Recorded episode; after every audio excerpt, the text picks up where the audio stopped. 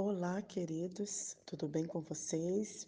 Eu enviei uma mensagem pedindo uma autorização, né, já que estamos estudando juntos o livro de Atos, mas pedi a vocês para a gente dar uma pausa, porque esses dias o Espírito Santo tem falado comigo para ministrar outras palavras e hoje ele colocou no meu coração aquele versículo: Quero trazer à memória aquilo que me dá esperança. Com certeza você já ouviu esse versículo e ele se encontra em Lamentações 3, versículos 21. Eu quero ler do 21 até o 29.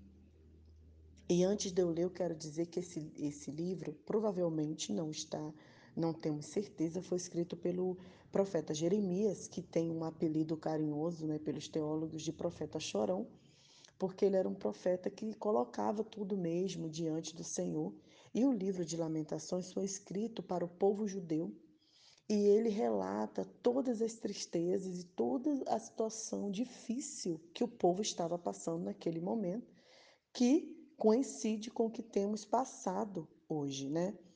E eu, eu gosto sempre de, de compartilhar com vocês na versão da mensagem, mas a versão antiga, que é aquela Almeida, é a que eu mais gosto nesse texto. Ela é maravilhosa e ela diz assim: olha o tema, esperança de auxílio pela misericórdia de Deus. E diz assim: quero trazer à memória o que me pode dar esperança. As misericórdias do Senhor são a causa de não sermos consumidos, porque as suas misericórdias não têm fim, renovam-se a cada manhã. Grande é a tua fidelidade. A minha porção é o Senhor, diz a minha alma, portanto eu esperarei nele. Bom é o Senhor para os que esperam por ele, para a alma que o busca. Bom é aguardar a salvação do Senhor, e isso em silêncio. Bom é para o homem suportar o jugo na sua mocidade. Assente-se solitário e fique em silêncio, porquanto esse jugo Deus pôs sobre ele. Ponha a sua boca no pó, talvez ainda haja esperança. Na versão da mensagem diz assim: Boa coisa é esperar em silêncio, esperar a ajuda do eterno. Boa coisa é quando é jovem suportar com paciência as provações. Quando a vida estiver difícil de suportar, entregue-se à solidão e recolha-se ao silêncio, mas curve-se em oração. Não faça perguntas. Espere até que surja a esperança. Não fuja das, das provações, encare-as. Por quê? Porque o Senhor nunca vira as costas, Ele está conosco.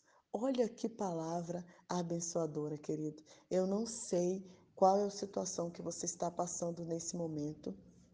Talvez, e eu espero, que você não, não tenha né, ninguém próximo que esteja passando por tenha é, pego esse vírus, mas talvez você possa estar sentindo comorbidades desse vírus, né? Ansiedade, uma depressão, uma angústia. Mas, queridos, olha o que a palavra de Deus diz. Olha o que ela diz. As misericórdias do Senhor são a causa de não sermos consumidos. Quero trazer à memória aquilo que me dá esperança. Gente, esse é o versículo que eu ouvi a minha vida inteira. Deixa eu compartilhar aqui, um, abrir um parênteses para falar uns casos de família, até para ficar mais leve o nosso dia. Mas minha mãe adorava contar aqueles casos de família, aqueles casos bem tristes e aquela situação bem difícil que passou, aquele negócio. Meu pai sempre falava: Mônica, quero trazer à memória aquilo que me dá esperança. Porque às vezes a gente fica remoendo as coisas. Então é a mesma coisa que está acontecendo. Tem gente ouvindo as notícias, ouvindo as notícias da Itália, ouvindo as notícias. Queridos, vamos trazer à memória o que dá esperança. Bom é o Senhor. E olha que interessante o profeta fala: bom é aguardar Então, se a orientação é aguardarmos em quarentena, eu sei que talvez você esteja agoniado para sair de casa, mas aguarde, né? Você aqui que está em Moçambique, a gente está recebendo agora as notícias que talvez as aulas vão parar e que não é para reunir mais de 50 pessoas, né? É, no templo ou em qualquer outro espaço público, mas a gente não pode ficar é, perdendo a esperança, compartilhando coisas que não vai ajudar a gente a suportar com paciência essa provação. Então, minha palavra de hoje é que você vá lá em Lamentações 3 e leia como é bom.